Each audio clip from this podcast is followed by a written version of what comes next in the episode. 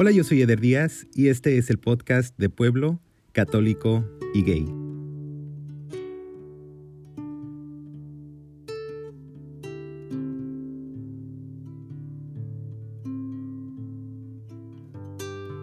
Hola, soy Ray, soy de Pueblo, Católico y Gay. Ray, bienvenido al podcast. Hola. ¿Cómo estás? ¿Cómo estás? Muy bien, muy bien, muy bien. ¿De dónde eres, Ray? Nací en Mexicali, pero soy de un pueblo cerca de Mexicali, como a una hora. ¿Cómo se llama? Se llama Ciudad Morelos. ¿Y cómo le describiría Ciudad Morelos a alguien que no la conoce? Pues es un pueblo pequeño, no hay nada que hacer, como un pueblo tipo de película mexicana, pero en el norte. No sé si me explique. Sí, me imagino. Y pues me imagino que es puro desierto.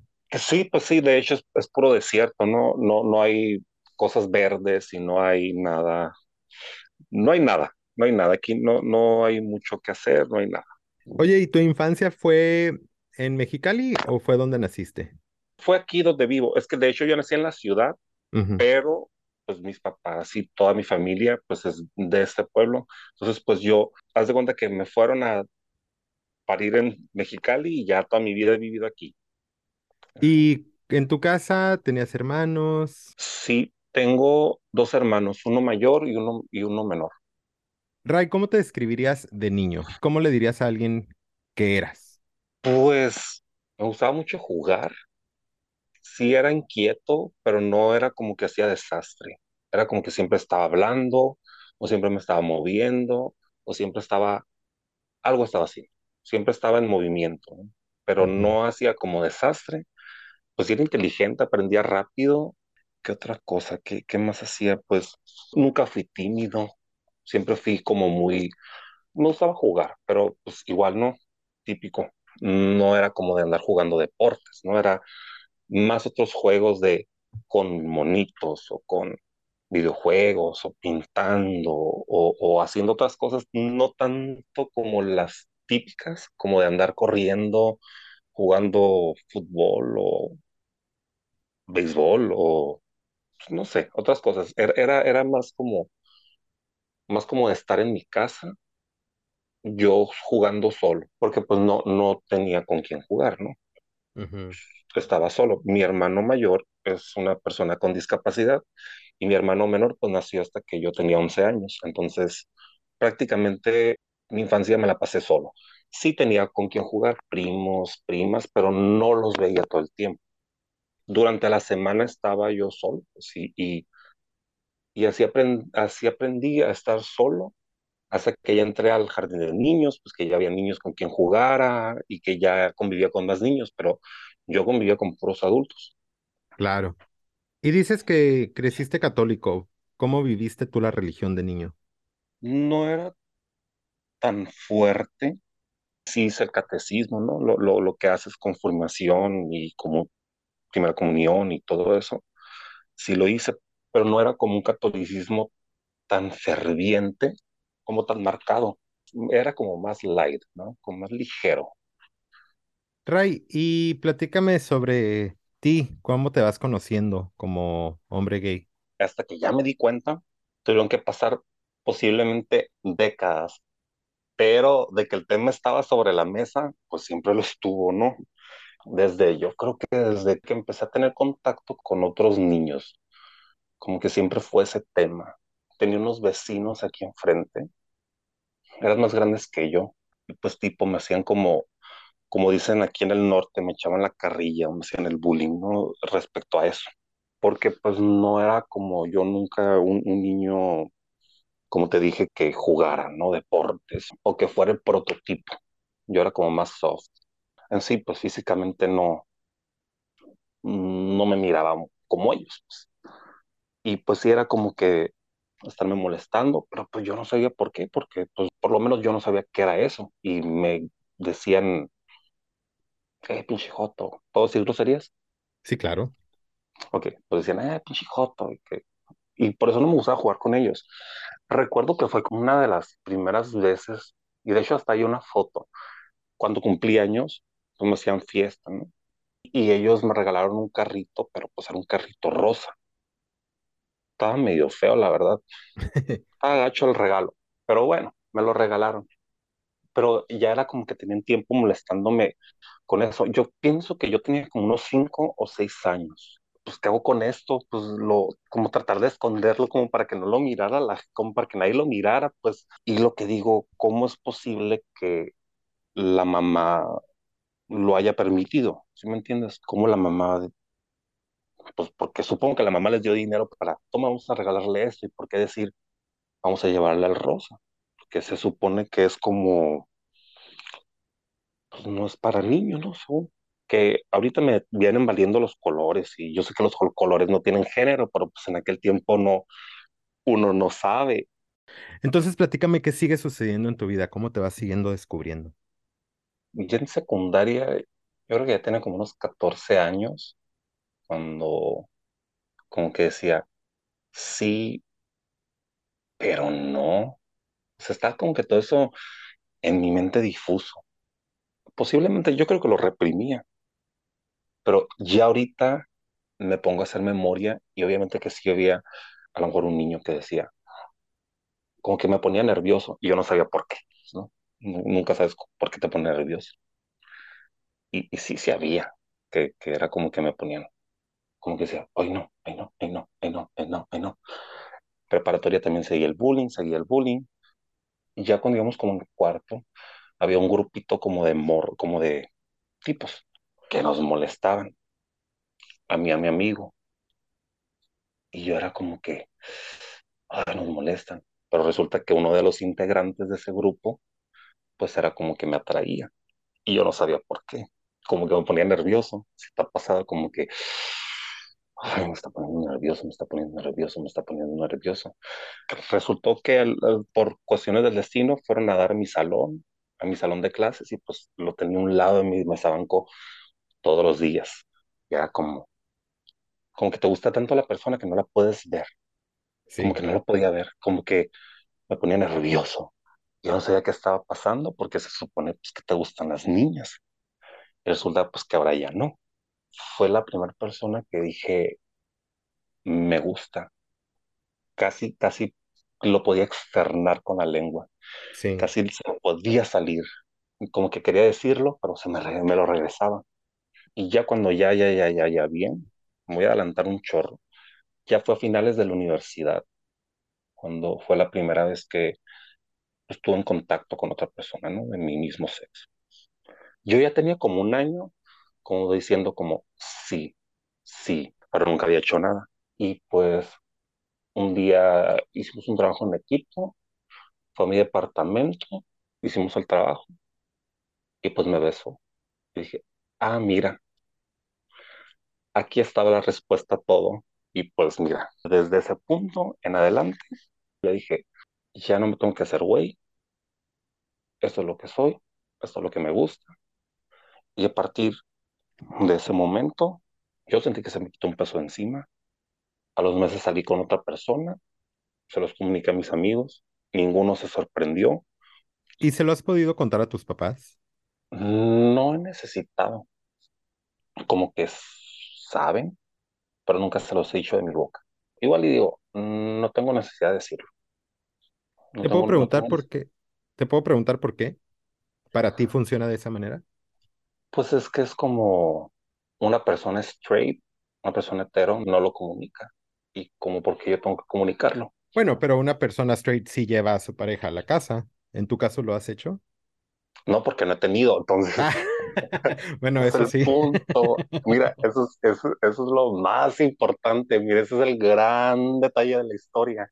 No he traído a nadie, pues porque no he tenido. Entonces, Muy bien. No, yo digo que el, el, día que ya tenga una relación estable va a ser el día que voy a decir, ¿sabes qué?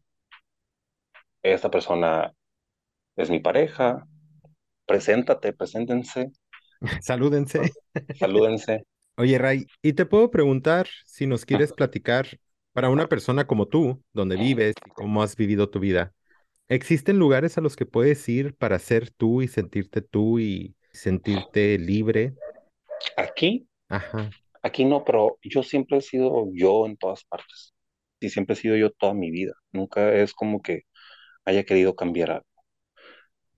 Cuando era muy 15, 16, 16 años, pues sí, ¿no? Era, era tratar de, de que no se te mirara lo raro, lo raro de tus gustos, porque pues nunca he tenido unos gustos muy comunes o muy del pópulo de aquí, cero deporte, cero música de banda, que era lo que aquí se escucha, yo era pues más Madonna, Britney, Lady Gaga cuando salió y decía que era hetero. Bueno, eso está bien cómico porque yo decía que sí era hetero y un día fuimos a hacerla a, a una tienda de discos, creo que se llamaba FYI. Pues fuimos al mall a hacer fila por el disco del de Born This Way. Fuimos a hacer fila yo y mis amigas y yo me juraba que era el heterosexual de ahí, cosa que no. Y fue como liberación de mí fue la vez que dije, no me gusta el fútbol, no le voy a ningún equipo, chinguense, lo odio. Tenía creo que 17 años, ya me había cansado de estar fingiendo toda mi vida que me gustaba el fútbol y que le iba a las chivas, que la verdad no sé, no, no, me, no sé qué es nada de fútbol, no sé qué es un medio, no sé nada, pero pues tenías que fingir que sí te gustaba, ¿no? ¿Viste el partido? Y yo, ah, sí, el partido yo sí lo vi, pero estaba viendo los Oscar en vez del partido. Me gusta muchísimo el cine. El cine yo creo que es una de mis pasiones y las series y todo eso. Y ya, tenía hasta una cartera de las chivas, puedes creerlo. Iba a la prepa, tenía una cartera de las chivas.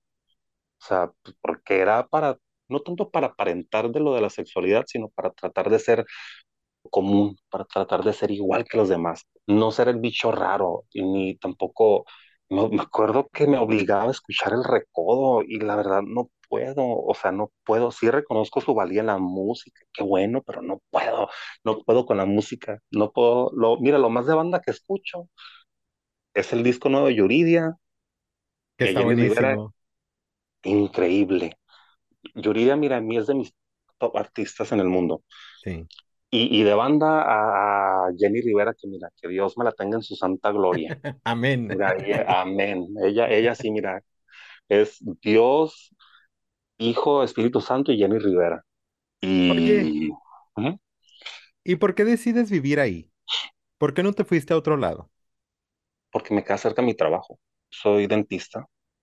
Entonces, aquí hay un lugar cerca muy famoso donde hay muchos dentistas. Me queda 15 minutos. Entonces, por comodidad, prefiero manejar 15 minutos que manejar una hora todos los días. Y es por eso que estoy aquí. Pero mm, como está cerca, digo, el día que quiero salir o de ver a mis amigos, voy y ya. es Antes verdad. iba, sí, es cerca. Oye, Rey, ¿qué significa Dios para ti? Sí, creo, obviamente, pero igual no en la religión. No siento que, que sea una institución que sea netamente buena. Tiene sus cosas buenas, pero tiene más cosas que yo he visto ahorita ya con, con mi edad, que no están bien hechas o que no es lo que deberían de ser. Tiempo de preparatoria entró un grupo de jóvenes de la iglesia. Íbamos, ¿qué? Todos los martes y los, y los viernes.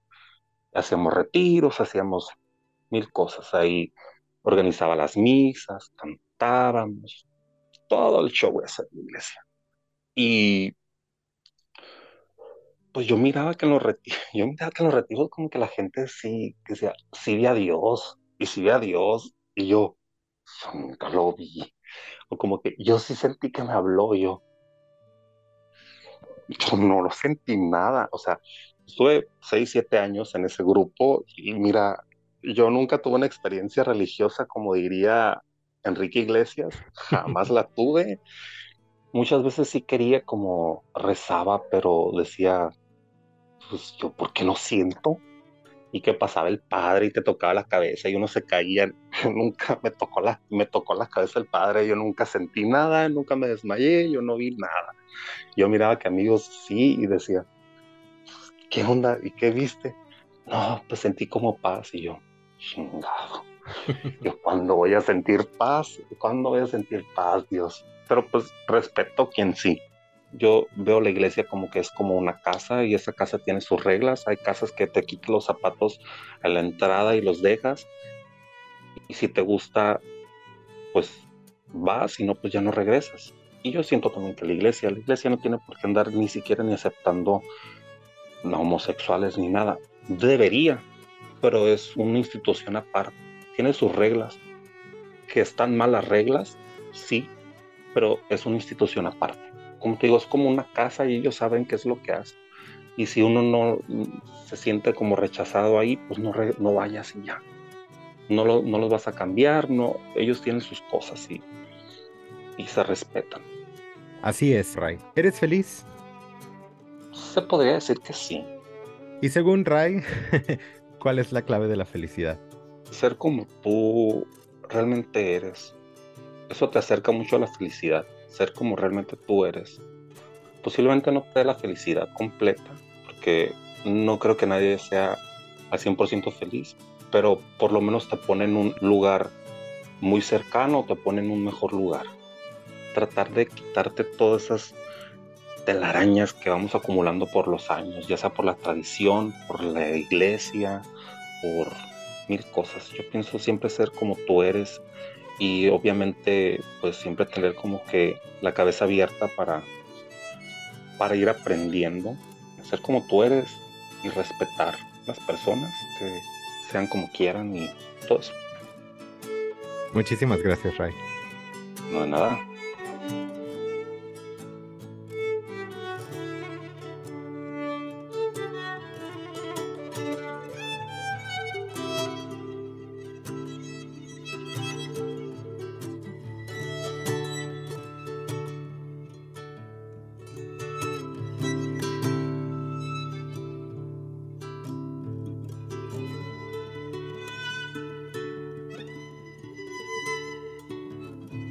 Yo soy Eder Díaz y yo soy de pueblo, católico y gay. Eh, yo soy Raimundo Ray y soy de pueblo, católico y gay. Muchísimas gracias. No a ti.